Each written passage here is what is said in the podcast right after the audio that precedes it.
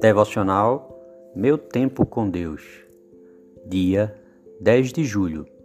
Texto de hoje, Evangelho de Mateus, capítulo 19, dos versículos 13 ao 15.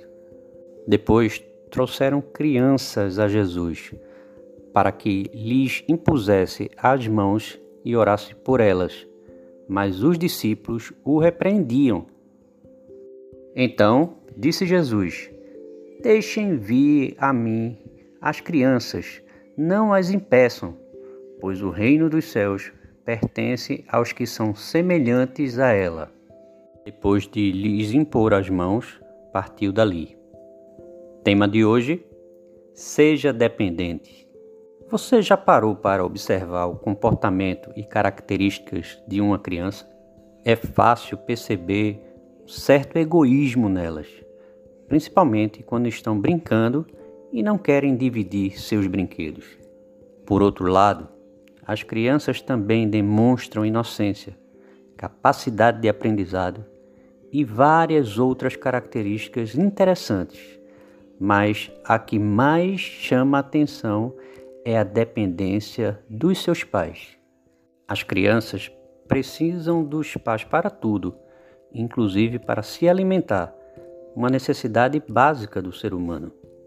O egoísmo se trata da natureza humana, como alerta o apóstolo Paulo aos Gálatas. Quando decidimos viver com Cristo, recebemos com o novo nascimento a inocência da nova vida. Aprendemos que precisamos ser dependentes de Deus para viver e devemos nos esforçar para aguçar nossa capacidade de aprendizado. Afinal, assim como na criança, o egoísmo faz parte de nós. Jesus nos chama para sermos dependentes quando diz para sermos como crianças. Assim, como uma criança depende dos seus pais, depender do Pai nos faz manifestar e revelar o fruto do Espírito Santo, nos tornando mais inocentes nos distanciamos de toda a malícia que existe no mundo, que jaz no maligno, e nos fazemos parecidos com Jesus, porque aprendemos de sua vida. Jesus quis as crianças por perto, porque delas é o reino dos céus.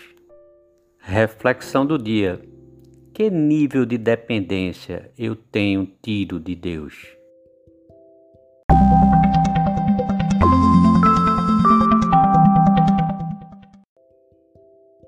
Na leitura bíblica sugerida para a leitura da Bíblia toda em um ano, temos os seguintes capítulos: Jó, capítulo 41 e 42, e Atos 16, dos versículos 22 ao 40. Nesses capítulos do livro de Jó, Deus mostra a Jó que não pode ser confrontado, e Jó reconhece a soberania de Deus. Em Atos, Paulo e Silas são açoitados e presos, e um evento sobrenatural promove a conversão do carcereiro.